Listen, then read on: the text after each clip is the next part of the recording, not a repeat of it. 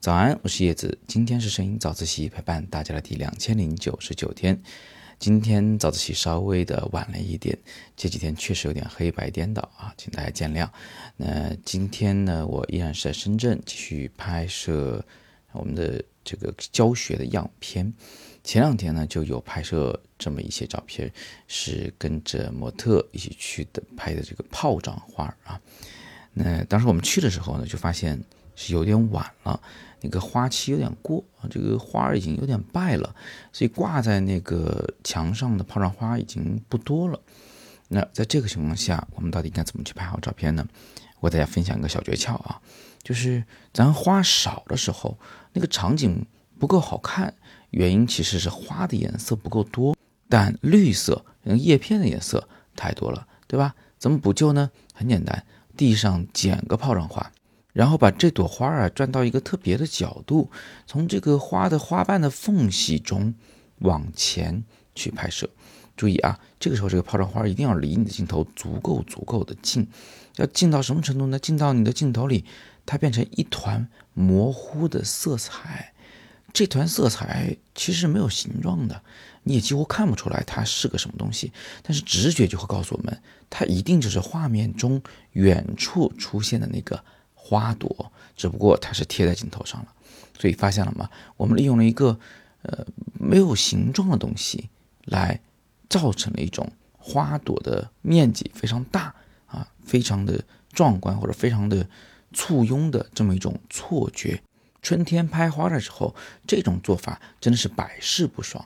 你就记得一个口诀，叫做贴镜头，用花朵去贴近你的镜头，零距离的。把它放在镜头前来拍照，这样的话呢，你拍到的效果才会足够的好。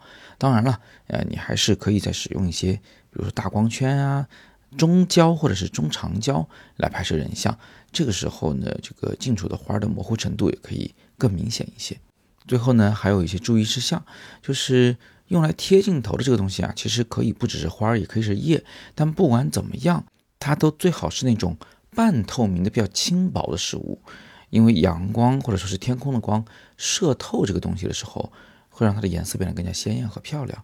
另外呢，拍这张照片的时候，因为我想取得一个更加安静的构图，所以我就让模特闭上了眼。也正是因为如此，我才把模特放在了画面的正中央来进行构图。